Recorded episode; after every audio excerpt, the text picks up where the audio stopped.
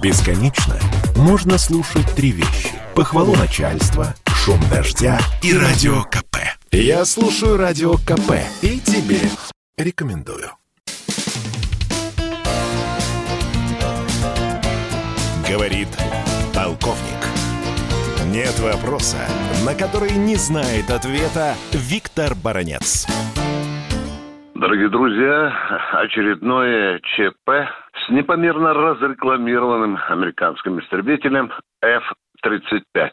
Ну, как это всегда бывает в американской военно-промышленной пропаганде, вот те сообщения, которые создатели F-35 делали, сегодня, очевидно, надо делить на 5, а то и на 10. Вот в данном случае F-35 свалился с палубы авианосца и так вот сквозь зубы в американской прессе, в натовской прессе мелькает такая, казалось бы, неказистая строчка, что этим самолетом могла управлять первая женщина-пилот. Ну, отсюда делайте выводы. Ну, баба, что с нее возьмешь? Значит, по дурости завалила самолет, который стоит 100 миллионов долларов.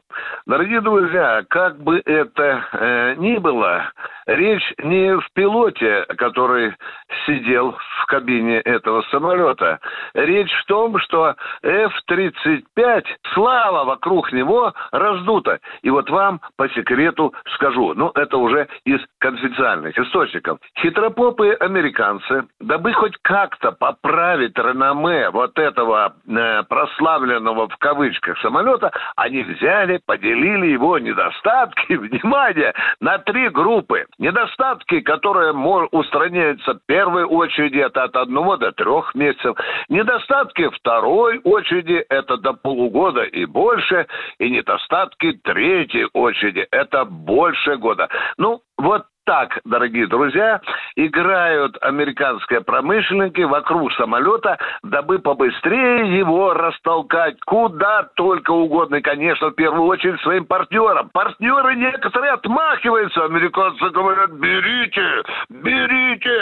И все-таки удается навязываться. Там парочку а, натовских стран все-таки отказались и сразу получили по башке, потому что очередную партию там не, не лед этого оружия, но американцы обиженные отказались продавать. Ну и, наконец, подведем итог вот этому моему длинному спичу.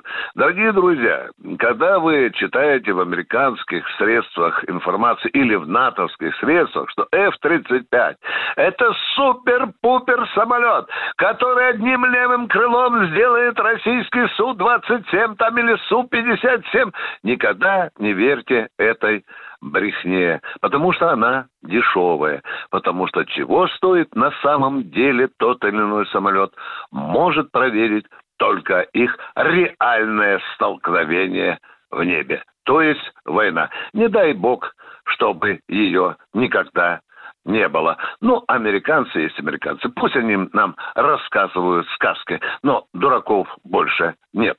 Виктор Баранец, радио «Комсомольская правда», Москва. Говорит полковник. Спорткп.ру О спорте, как о жизни.